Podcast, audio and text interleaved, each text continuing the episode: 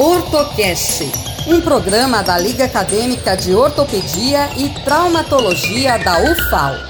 Olá, sejam bem-vindos ao Ortocast, podcast da Liga Acadêmica de Ortopedia e Traumatologia da UFAL. Neste encontro, vamos falar sobre o lúpus eritematoso sistêmico, ou apenas lúpus. Então preste bem atenção e vem com a gente.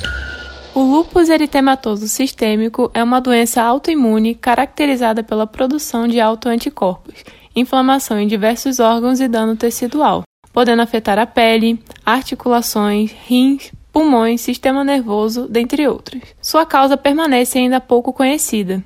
Porém, sabe-se da importante participação de fatores hormonais, ambientais, genéticos e imunológicos para o surgimento da doença.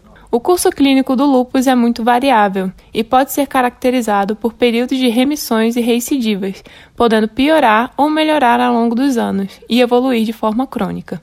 Inicialmente, a doença pode apresentar sinais e sintomas inespecíficos, como cansaço, dor muscular, sensação de fraqueza, perda de peso e febre.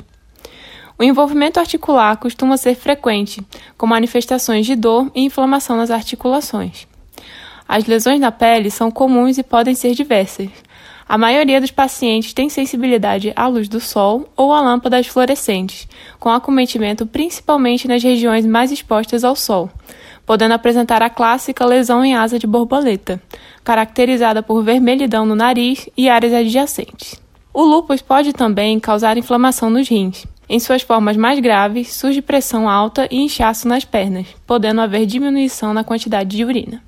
Além disso, o sistema nervoso pode sofrer alterações, como convulsões, alterações de humor e depressão. O diagnóstico do lúpus é realizado a partir da anamnese e do exame físico completos e de alguns exames laboratoriais que podem auxiliar na detecção de alterações clínicas da doença. Os mais utilizados são o exame de urina e o exame de sangue, com a avaliação da presença de autoanticorpos. O principal é o FAN, ou fator antinuclear, que é um anticorpo contra proteínas do núcleo das células. A ausência desse fator afasta o diagnóstico de lúpus em quase 100%.